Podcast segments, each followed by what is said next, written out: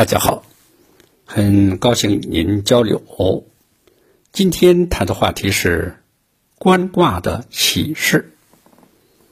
易经六十四卦中有一卦叫做观卦，观卦的卦象是上巽下坤，也就是风地观。象传解释：风行地上，观先王以行方官民社教，就是说。上卦巽为风，下卦坤为地。风在地上吹行，就是观卦。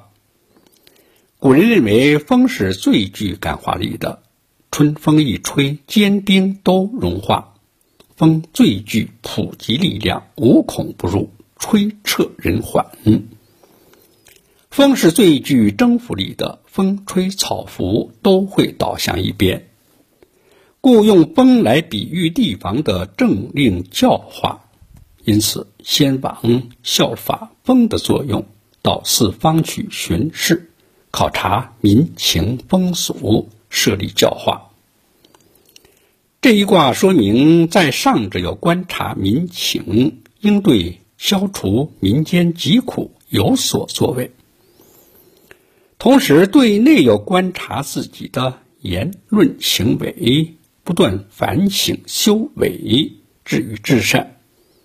也就是说，对上对下、对内对外，都要遵循这一观卦的原则。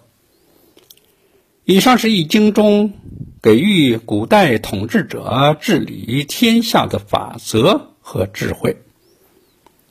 那么，我认为这些原则对于治理社会、指导工作都具有。很强的现实意义。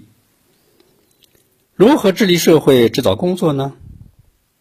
我们每个人，尤其是领导者，必须要反攻而成，在自己身上下功夫。也就是说，要外王先要内圣，要治平先要修齐，要治人先要治己。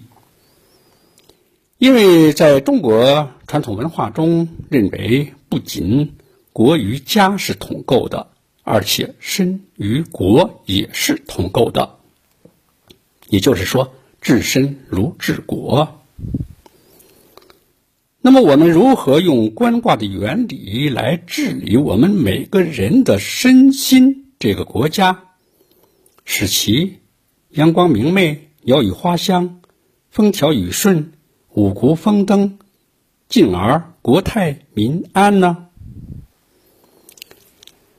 气功中的五调，也就是调身、调息、调心、调食、调睡这五条，实际上就是我们的心这个君王通过各种与实际情况相适应的手段，去治理自己的身心这个国家的过程。那么，如果我们每个每一个人，尤其是领导者，都把自己的身心修好了，把这件事情做好了，那么，七家治国平天下就在其中。那么，治理国家与治理我们的身心所面对着的对象。固然不同，但是道理没什么两样。这就是观卦给我们的启示。谢谢您的聆听，长顺与您同行。